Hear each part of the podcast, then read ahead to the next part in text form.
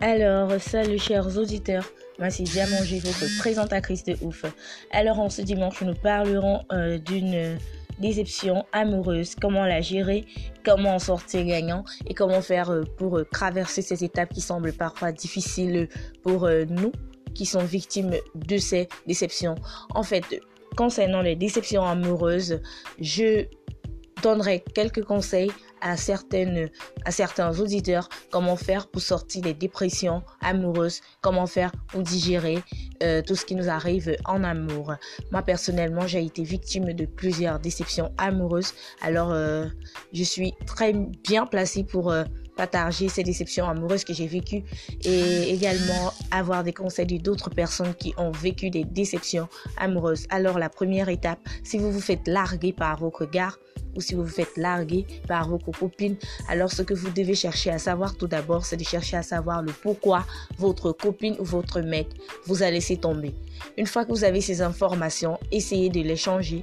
Et si vous essayez de changer tout cela et que jusque-là, votre partenaire ou et que jusque-là, autant pour moi, votre partenaire n'aimerait pas renouer euh, tout ce que vous avez vécu dans le passé, alors il suffit, alors ça veut dire tout simplement que votre partenaire ou que votre copine n'est plus en mesure d'être avec vous.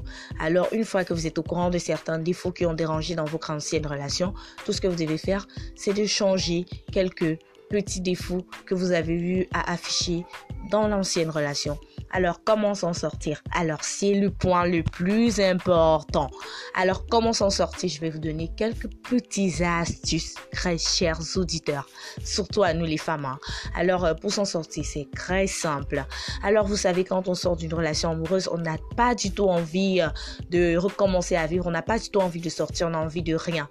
Non, mais là, c'est une erreur. Quand on sort d'une déception amoureuse, ce dont on a besoin, c'est de se divertir. Quelques petites sorties entre amis, des appels, se divertir dans des groupes WhatsApp et de faire tout et pour tout pour éradiquer tout ce qu'on a eu à avoir dans le passé comme déception. Chercher à avoir des nouvelles rencontres, voilà un point très important.